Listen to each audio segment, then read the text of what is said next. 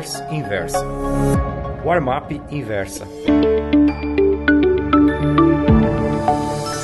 Meus amigos, ontem a cotação do petróleo futuro tipo WTI, West Texas Intermediate, atingiu na NYMEX, New York Mercantile Exchange, a marca de 65 dólares o barril. Em minha opinião, esse preço poderá subir muito até o final do ano. Não duvido que chegue a 100 dólares. Quatro grandes países produtores estão enfrentando problemas. Começando pela Venezuela, já não se pode dizer que a República Bolivariana está encarando uma crise. Ela simplesmente se desmantelou. Mesmo sendo detentores da maior reserva provada de petróleo do planeta, os venezuelanos estão produzindo pouco mais de um milhão de barris diários, menos do que o Brasil. A Rússia sofre boicotes do Ocidente por causa da invasão e anexação, anexação da Crimeia.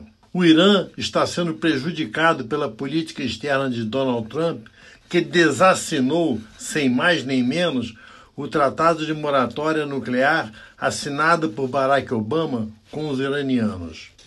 A Líbia enfrenta uma guerra civil cujo desfecho pode demorar. Nenhuma das situações acima aparenta ter resolução fácil. O país moderador é a Arábia Saudita, como aliás tem sido desde 1973, quando lideraram o boicote de petróleo ao Ocidente, e também durante a Guerra de Preços, em 1986, ocasião em que derrubaram a cotação de 20 para 8 dólares. Agora, o Reino da Península tem um maior interesse em ver o petróleo nas alturas, mesmo que isso implique em reduzir drasticamente a produção. Para 2021, está prevista a IPO da Aramco, que será o maior lançamento público de papéis de renda variável da história. Quanto maior o preço do produto, mais valor deverá ser atingido pelas ações no mercado internacional. Os sauditas esperam arrecadar 100 bilhões na venda de apenas 5% da Aramco. Isso significa que ela vale 2 trilhões de dólares. O príncipe Mohammed bin Salman será o homem mais rico da face da Terra. Poderá vender mais 5% nos anos seguintes, e depois mais 5%, e mais 5%, e assim por diante. Quando EC a era dos combustíveis fósseis entrar em decadência, Salmon ou seus herdeiros terão diversificado seus negócios em outros setores de atividade. Boa parte dos países grandes produtores de petróleo vendem gasolina e óleo diesel para seus cidadãos por preços simbólicos. Isso acontece com a Venezuela, com a própria Arábia Saudita, com o Kuwait e com os Emirados Árabes Unidos, entre outros. Não é o caso do Brasil nem poderia ser.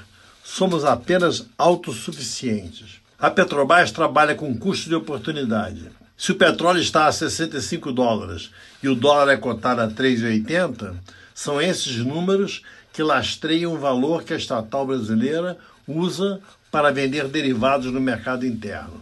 É evidente que, com a perspectiva de um bull market na NYMEX, bull market semelhante acontecerá com as ações da Petrobras na Bovespa. Já imaginou, cara amigo leitor, se o petróleo atingir 100 dólares? Bin Salman terá atirado no que viu e os acionistas brasileiros da Petrobras terão acertado no que não viram.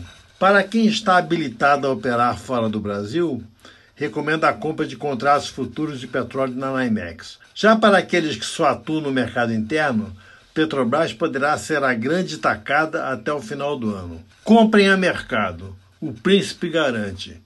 E sabemos que ele faz qualquer negócio para atingir seus objetivos. Tchau, obrigado.